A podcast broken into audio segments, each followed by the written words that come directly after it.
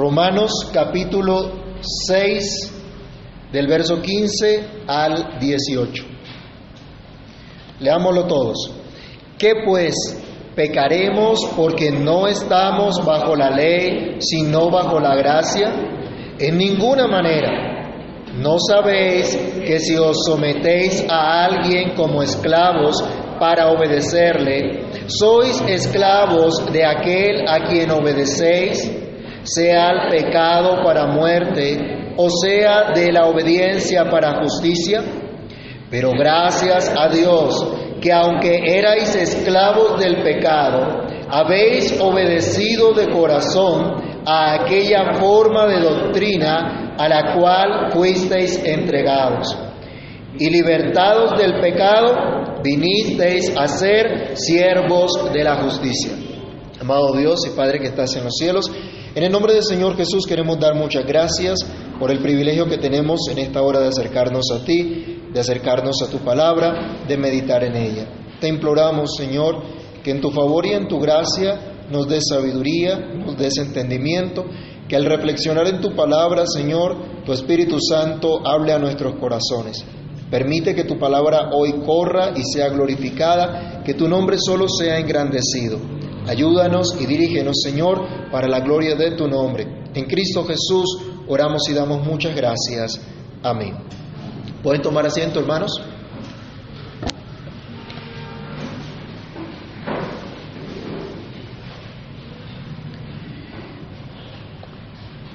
Aunque no haya, no hayan personas, eh, aunque pocas personas realmente hayan querido seguir al Señor, eh, convertir la gracia de Dios en libertinaje, aunque hay algunos que han tergiversado esta doctrina del Evangelio desde la misma época del apóstol Pablo, junto con él podemos nosotros decir que en ninguna manera esto corresponde a la enseñanza de las Sagradas Escrituras. Estar bajo la gracia, estudiábamos la semana pasada, no significa licencia para pecar. Y como, y como vimos en la reflexión inmediatamente anterior, la gracia de Dios no motiva al pecado. La gracia de Dios no promueve en nosotros la práctica del pecado.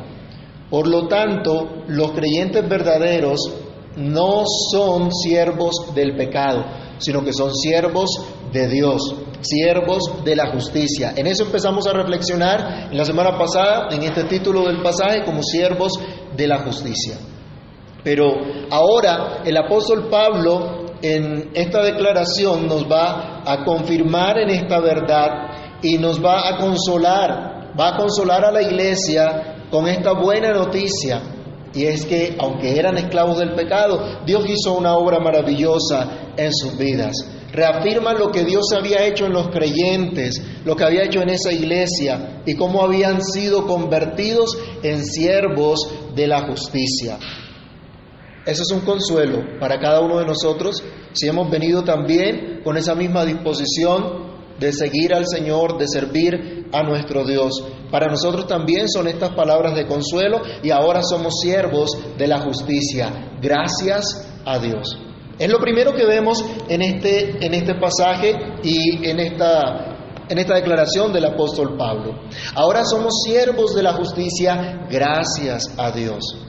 Lo que somos o lo que lleguemos a ser en nuestra vida cristiana, lo somos y lo seremos únicamente en virtud de la gracia de Dios, de la misericordia del Señor, nada más. Pablo suele en todo momento en sus cartas explayarse y eh, exponer la alabanza a Dios, la exaltación del nombre de Dios, de lo que Dios ha hecho. Él prorrumpe en alabanza al Señor por todo lo que Dios ha hecho. Es característico en cada una de las cartas del apóstol Pablo hablar de esta manera acerca de Dios y aunque esté dando una enseñanza, una doctrina, termina glorificando a Dios, engrandeciendo a Dios, agradeciendo a Dios por todo su favor. Y él presenta siempre acciones de gracias al Señor. Pablo entonces, haciendo esto, está lleno de admiración, de suprema admiración por la obra de Dios en su pueblo, en su iglesia. Esto hizo Pablo en su saludo inicial a la iglesia de Roma. Recordemos Romanos capítulo 1, versículo 8. Alguien que lea por favor Romanos capítulo 1, versículo 8. Primeramente, doy gracias a mi Dios mediante Jesucristo con respecto a todos vosotros, de que vuestra fe se divulga por todo el mundo. ¿Qué es lo primero que hace Pablo? Dar gracias. Antes de exaltar la fe de los hermanos, primero, da gracias. Le da gracias a Dios. Ya, los, ya les había expresado de esta manera y ahora en este capítulo vuelve a dar gracias a Dios. Pero eso fue lo que, lo que hicieron también los apóstoles en Jerusalén. ¿Se acuerdan cuando el Evangelio fue predicado por primera vez a los gentiles? Cuando Cornelio llamó a Pedro para que escucharan, para saber las palabras de vida. ¿Saben qué pasó? ¿Se acuerdan qué pasó allí? Que cayó el Espíritu Santo sobre ellos y se dieron cuenta que Dios había salvado a los gentiles.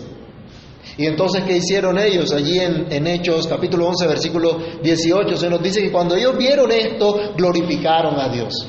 Dieron gloria a Dios, porque Dios había dado también salvación a los gentiles.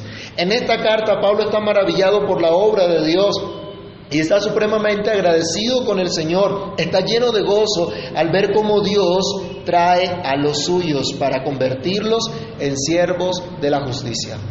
Antes de Pablo reconocer lo que los hermanos pudieran haber hecho, él está reconociendo lo que Dios ha hecho. La obra de Dios en esos corazones. Como, como sabemos, el apóstol Pablo exalta la obra de Dios en su amor incondicional, en su amor lleno de, de, de gracia constante para con los suyos el favor que Dios ha querido tener para con los suyos, con los que Él ha querido. La iglesia que estaba en Roma tenía muchas cosas que resaltar. Su fe era real, su fe se había dado a conocer, como vimos ya en Romanos 1.8, pero nada de esto era mérito de los creyentes por sí mismos, sino que era producto de la obra de Dios en sus corazones. Como veremos también, los creyentes como tal no son marionetas movidas al antojo del que las mueve. No pensemos que estar sometidos a Dios implica ser como una marioneta, sin, sin entender, sin comprender, sin tener algún pensamiento, sin tener alguna voluntad. Eso no es lo que significa ser guiados por el Señor, de ningún poder externo a nosotros, o contrario a nuestra voluntad. Pero sí debemos resaltar que es Dios quien actúa en los corazones. Que es Dios quien cambia ya lo más adentro de nuestro corazón, nuestros afectos, nuestros motivos, para que podamos entonces venir a Él. Para que podamos entonces ser, como dice aquí la Escritura, librados del pecado por la obra de Cristo. Entonces, cuando somos libertados del pecado por la obra de Cristo, por la gracia de Cristo, ¿qué sucede? La Biblia nos enseña que librados ahora de, este, este, pecado, con convencimiento, seguros, entendiendo cuál es nuestra necesidad, entonces podemos venir a Cristo en arrepentimiento y fe para poder ser salvos.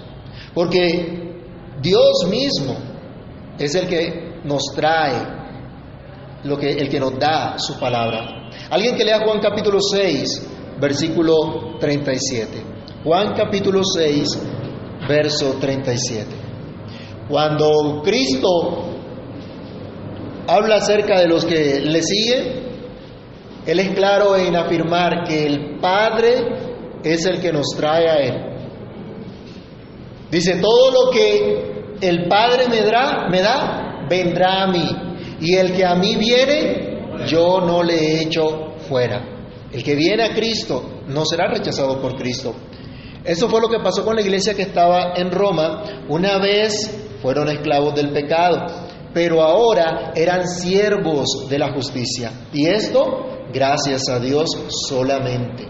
Gracias a la bondad del Señor solamente, que quiso salvarles, que quiso mostrarles su favor.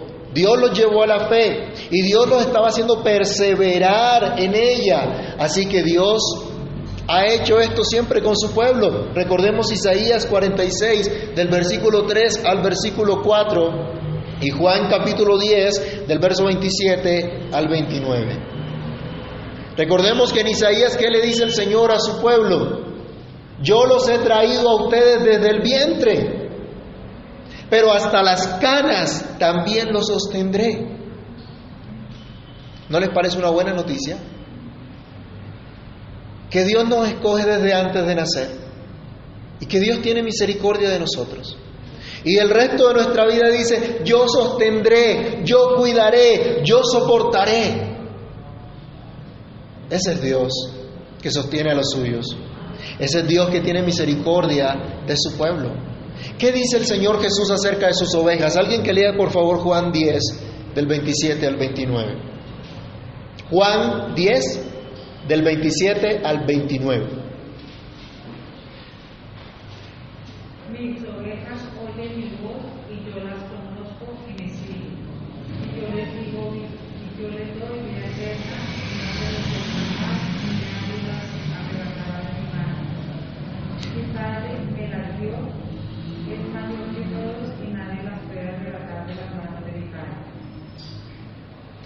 Mis ovejas oyen mi voz.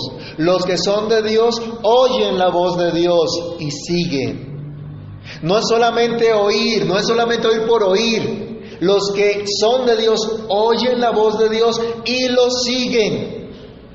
No son oidores olvidadizos, sino que conocen la voz de su pastor, a Cristo Jesús, y lo siguen. Y miren la maravillosa promesa que da el Señor, están en mi mano y nadie los puede arrebatar de la mano de mi Padre. Qué seguridad puede tener el cristiano, qué gozo podemos tener nosotros, que si el Señor nos dio fe, que si el Señor nos trajo a Él, entonces Él nos sostendrá, Él nos hará perseverar. Eso estaba pasando con los creyentes en Roma. Por la gracia de Dios, usted y yo también hemos creído, también hemos obedecido a la fe, también pertenecemos hoy al cuerpo de Cristo, al pueblo llamado por su nombre. Solamente por la gracia de Dios. Usted y yo hoy también hemos venido a celebrar el nombre de nuestro Salvador. Hemos venido a adorar públicamente al que nos salvó, al que nos escogió desde antes de la fundación del mundo. Y todo esto podemos decir con conocimiento de causa, es gracias a Dios. Si me estás escuchando en esta oportunidad, si estás interesado en conocer el Evangelio, en afirmarte en la verdad de Dios, en servir al Señor, es solamente gracias a Dios. Quien ha cambiado tu corazón, quien está actuando en tu vida para que creas y sigas a Cristo de todo corazón. Pero debemos considerar también, en segundo lugar, que, no es, que somos siervos de la justicia al obedecer la fe en Jesucristo al seguir la enseñanza de Cristo, al convertirnos en discípulos de Jesucristo. El creyente verdadero es un servidor de la justicia, no del pecado, aunque antes servía al pecado. Vayamos a 1 de Corintios capítulo 6, versículos 9 al 11. Y miremos cuál era la foto de los miembros de la iglesia, de algunos de los miembros de la iglesia en Corinto que eran ellos antes de conocer al Señor. ¿Y qué hizo Cristo por ellos? Primera Corintios 6 del 9 al 11, alguien que lo lea fuerte, por favor.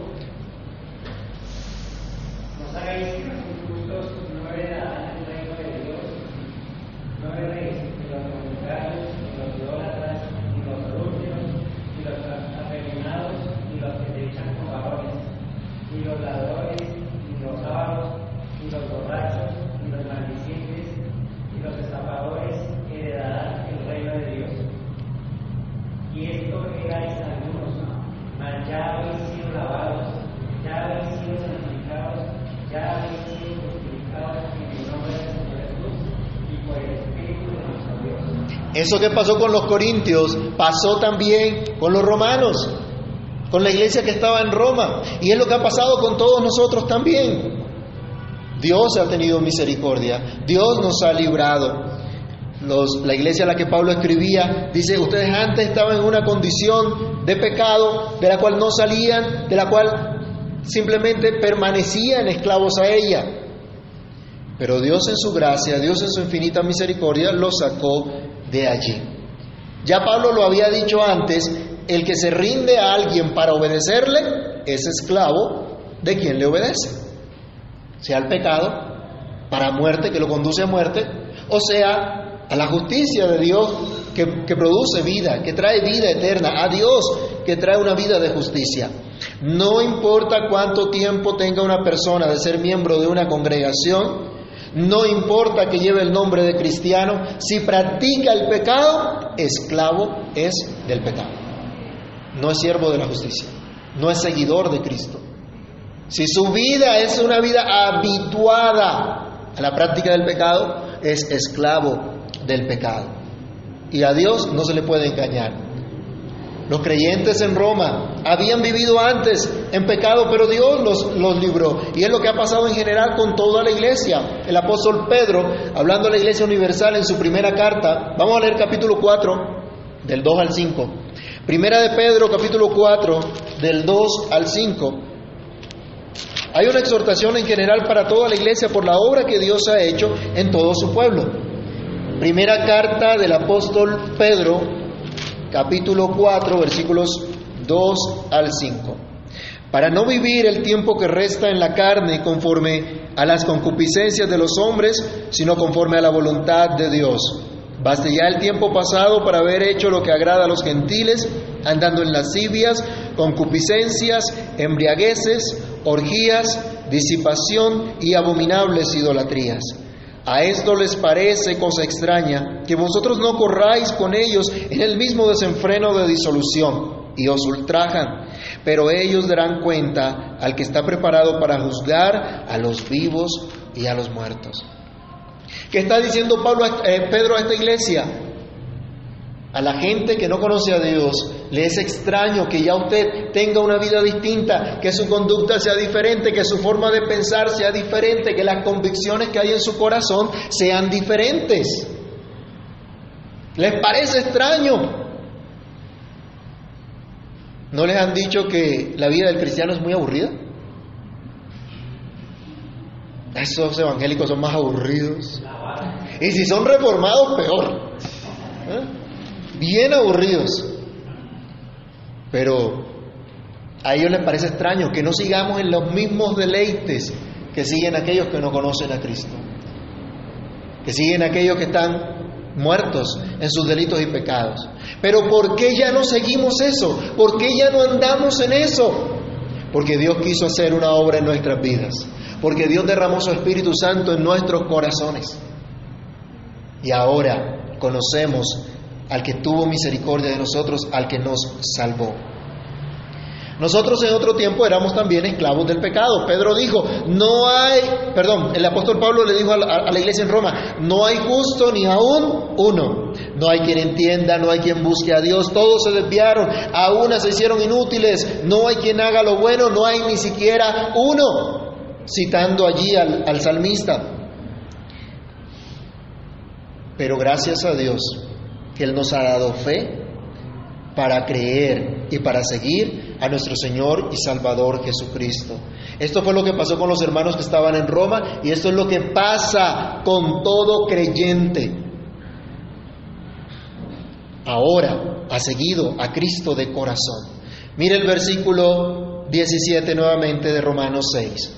Pero gracias a Dios que aunque erais esclavos del pecado, habéis obedecido de corazón a aquella forma de doctrina a la cual fuisteis entregados. Es lo que nos dice el apóstol. La gracia de Dios opera en el creyente tanto el querer como el hacer por su buena voluntad. Y por esa gracia el creyente viene a su Salvador, sigue la fe de todo corazón, sigue la doctrina de Cristo, sigue la enseñanza de Cristo de todo corazón. Su obediencia no es un mero acto formal, no es una pantomima, no es un acto de hipocresía, sino un acto sincero, un acto de convencimiento, El verdadero cristiano conoce cuál ha sido su condición y qué ha hecho Cristo por él. Y por eso le sigue verdaderamente. El verdadero cristiano ha llegado a la convicción que es un gran pecador, pero Cristo es su Salvador, su gran Salvador, y conoce perfectamente que fuera de Cristo no hay salvación, que su llamado más alto es seguir a su Señor, a su Salvador. Conoce perfectamente que su propósito es seguir a Cristo. El verdadero cristiano entonces, el verdadero discípulo del Señor, no simplemente se aplica una señal externa y dice soy bautizado, sino que con convicción dice, porque soy bautizado, porque tengo esta señal, porque estoy en este pacto con Dios, mi compromiso es seguir a Cristo. Usted y yo que hemos sido bautizados, así haya sido cuando estábamos chiquitos, así haya sido cuando dijimos, cuando de, de pronto no teníamos nada que decir, pero nuestros padres tenían una fe, nuestros padres nos llevaron a Cristo confiando en su salvación y nos aplicaron esa señal. Así que si tenemos esa señal aplicada, recordemos, estamos bajo un pacto y estamos llamados a seguir a Cristo.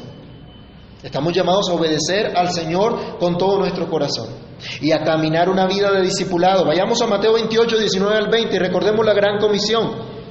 En esta gran comisión, ¿qué se nos está recordando? ¿Qué le está diciendo el Señor a los apóstoles? Que hagan discípulos. ¿Cómo se hace discípulos? ¿Qué es lo que dice? ¿Ya lo tienen? Mateo 28, 19 y 20. Fuerte. Por tanto, y, y hacer discípulos a todas las naciones, bautizándolos en el nombre del Padre y del Hijo y del Espíritu Santo, enseñándoles que guarden todas las cosas que os he mandado. Y he aquí, yo estoy con vosotros todos los días hasta el fin del mundo. ¿En qué debe estar empeñado un discípulo? ¿De acuerdo a ese versículo? En guardar las cosas que Cristo nos ha enseñado. ¿Cómo hacemos discípulos? ¿Cómo hacemos seguidores de Cristo? Enseñándoles a guardar lo que Cristo nos ha mandado. Si no tenemos compromiso con la palabra de Dios, no estamos haciendo discípulos. Si en la iglesia no predicamos la palabra de Dios, no estamos haciendo discípulos. Si yo me pongo aquí a contarles chistes o anécdotas y no les presento la palabra de Dios, no estamos haciendo discípulos. El creyente verdadero tiene un compromiso con la palabra de Dios. Ama la palabra de Dios. Los que llegaron al, estudio bíblico antes del culto ¿De qué estábamos hablando? De la palabra como ese medio de gracia. Y había, no sé si se acuerdan, aquí en el centro había un titulito. ¿Sí se acuerdan? Lo que alcanzaron a ver. La espada de Dios. ¿Cuál es la espada de Dios? El que yo declare, el que yo profetice, el que yo diga. La espada de Dios es la palabra de Dios. ¿Cuánto apreciamos la palabra de Dios? Y aunque vimos muy rápido el resumen, la última parte se nos decía de quién es realmente beneficiado con la palabra de Dios o cuáles son los beneficios de la palabra de Dios. El creyente verdadero conoce y se beneficia de la palabra de Dios. Le da importancia a la palabra de Dios. Le dedica tiempo a la palabra de Dios. A lo que a usted le parece importante, a eso le dedica tiempo. ¿O no? Si a usted le, importa trabajar, pues le va a dedicar un tiempo considerable al trabajo, ¿cierto? Porque la Biblia también dice que el que no trabaje, que no coma. Ah, bueno, y a la palabra de Dios, ¿le dedicamos tiempo? O, ay, es que como soy tan ocupado, ¿no? Con tantas cosas, Prioridades. ¿Cuáles son las prioridades que tenemos? El verdadero creyente está comprometido realmente con guardar la enseñanza de nuestro Señor Jesucristo, no tradiciones vacías de los hombres. Es triste ver, hermanos, tantas personas que dicen seguir a Cristo y no conocen la Biblia. Haga una encuesta entre todos los que se llaman cristianos y pregúntele solo una cosa, ¿qué es el Evangelio? Y mire si responde de acuerdo a lo que estamos aprendiendo en las Escrituras. Una sola preguntita, ¿y qué es el Evangelio? Y mire si realmente puede entender lo que es el Evangelio. Hay muchas personas que desprecian la Biblia. Hoy tenemos acceso a la, palabra, la tenemos impresa, la tenemos en medios digitales, la tiene en su celular, la tiene en el computador. ¿Y qué tanto la estudia, la escudriña? ¿Qué tan importante le parece la palabra de Dios? Muchos quieren entretenimiento, pero no quieren meditar en las escrituras. No quieren saber de doctrina, solo de declaración de bendición, de prosperidad, y no saben que, alejarse, que por alejarse de Dios, simple y sencillamente, les va a pasar lo que dice la Escritura, mi pueblo se perdió porque les faltó conocimiento. Tú que estás aquí hoy escuchando esta meditación en la palabra de Dios, tú que identifica, te identificas como el pueblo del Señor, ¿has obedecido de corazón? Desde lo más profundo de tu ser. Estás aquí porque anhelas la respuesta, la respuesta anhelas conocer realmente al Señor, porque quieres adorarle con todo tu corazón, con todas tus fuerzas, porque estás en verdad agradecido por tu salvación. Si la respuesta a esta pregunta es afirmativa, podemos entonces regocijarnos y junto con Pablo en su carta decir, pero gracias a Dios, que aunque erais esclavos del pecado, habéis obedecido de corazón aquella forma de doctrina a la cual fuisteis entregados. Dios así lo determinó de antemano. Si estás aquí porque has seguido a Cristo de todo corazón, porque quieres seguir a Cristo de todo corazón, entonces puedes regocijarte en seguir este modelo de enseñanza, este mensaje de la buena noticia de Dios en Cristo, porque este modelo de enseñanza fue el que Dios determinó para ti. Fue el que Dios quiso que tú siguieras. No importa que otros sigan enseñanzas de hombre, no importa que otros te digan que eres muy aburrido, no importa que el mundo entero se vaya detrás de un falso Dios.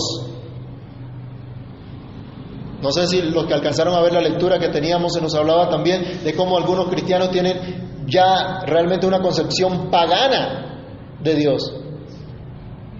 Que el Dios de muchos profesos cristianos es un Dios pagano en realidad, que ya no es Dios. Y se habla de los derechos nuestros, ¿cierto? Y los derechos de Dios. ¿Acaso Él no es el soberano? ¿Acaso Él no fue el que creó todo lo que hay? Muchos no quieren saber del verdadero Dios. Pero, hermanos, Dios nos llamó a seguirlo. Recordemos Romanos 1, 5 al 7. Pablo le recuerda a estos hermanos lo que Dios había hecho con ellos y el llamado que Dios les había dado. Romanos 1, 5 al 7.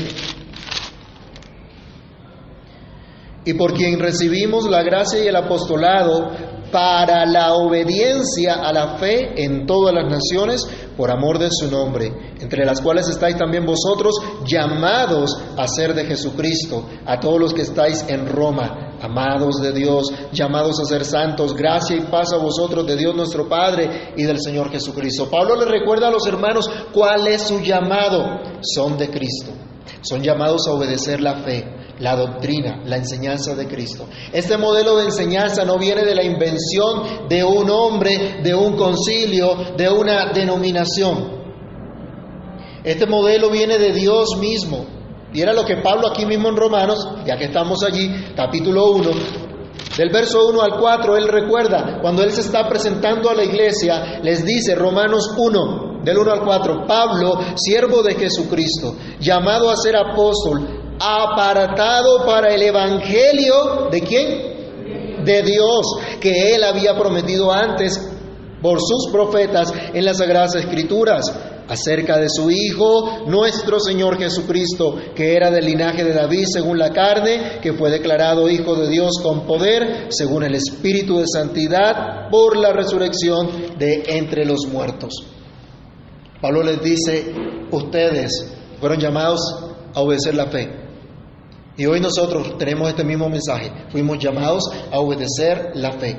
Y si hemos seguido de verdad a Cristo de todo corazón, hemos obedecido entonces porque Dios a esto nos llamó. Este fue su propósito. Vayamos a segunda carta a Timoteo, capítulo 1, versículo 13. Si tú has seguido a Cristo de corazón es porque fuiste escogido por Dios para tal fin, para seguir su modelo de enseñanza, no el modelo del mundo. El verdadero creyente, por lo tanto, está comprometido con la enseñanza, con la doctrina, se interesa por y guarda la forma de doctrina que ha recibido de parte de Dios mismo por medio de su palabra inspirada. Esta era la exhortación para Timoteo, un pastor joven, que dice 2 Timoteo 1:13.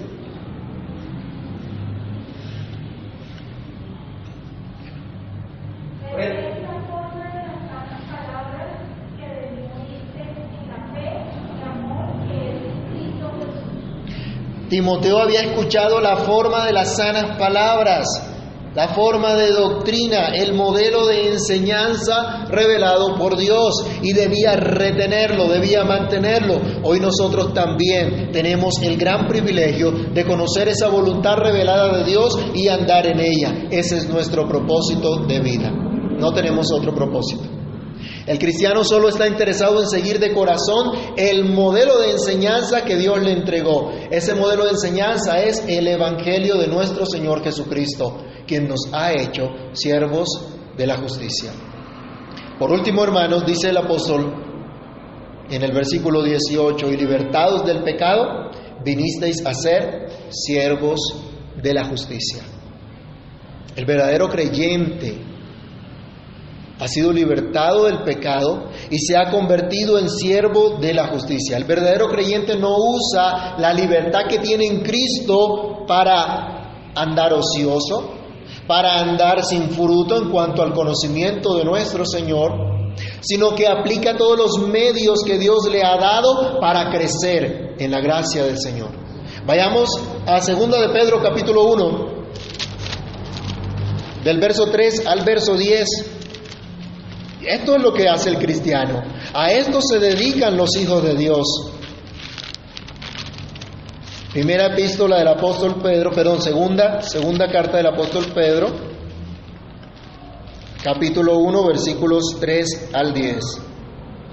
Dice, bendito el Dios y Padre de nuestro Señor Jesucristo, que según su grande misericordia nos hizo renacer para una esperanza viva por la resurrección de Jesucristo de los muertos para una herencia incorruptible, incontaminada e inmarcesible, reservada en los cielos para vosotros, que sois guardados por el poder de Dios mediante la fe para alcanzar la salvación que está preparada para ser manifiesta en el tiempo postrero.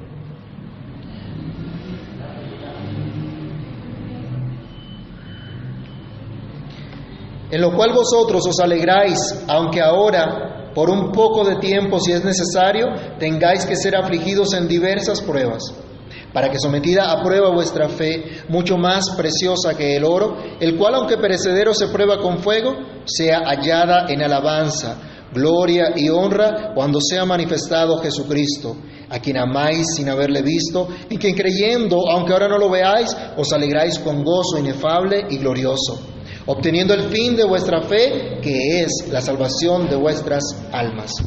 Mis hermanos, hasta acá el creyente tiene todos los medios de gracia para crecer en el Señor. El creyente que no crezca simplemente no está utilizando los medios que Dios le dio. No está apreciando esos medios que Dios le ha entregado.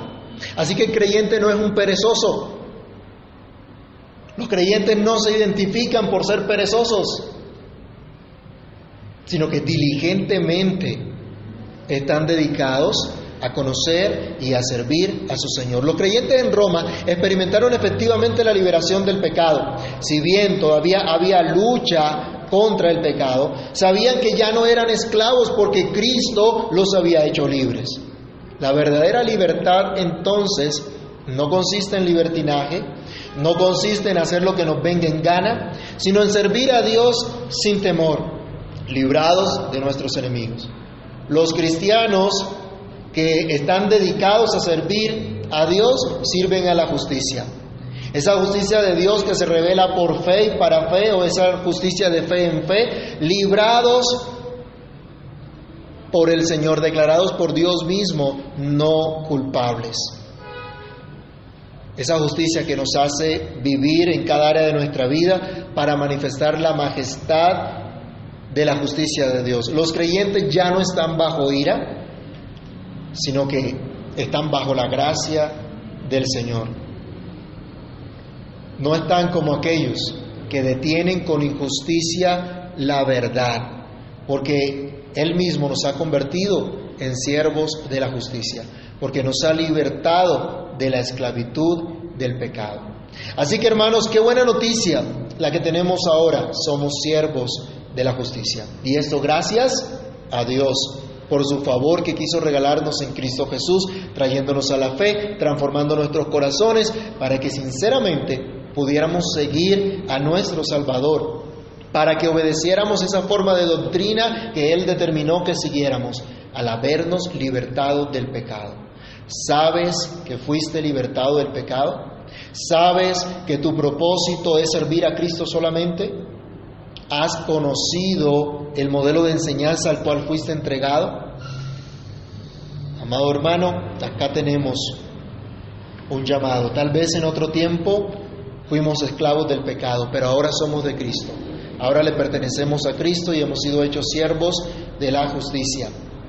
Así que demos gracias a Dios por ello y dediquémonos cada día con mayor diligencia a nuestro Señor a nuestro Salvador a vivir en esa justicia, como uno que realmente ama lo que es justo, como Dios ama lo que es justo, para que aprendamos a vivir como uno que se interesa por lo que Dios se interesa, uno que se complace en lo que Dios se complace.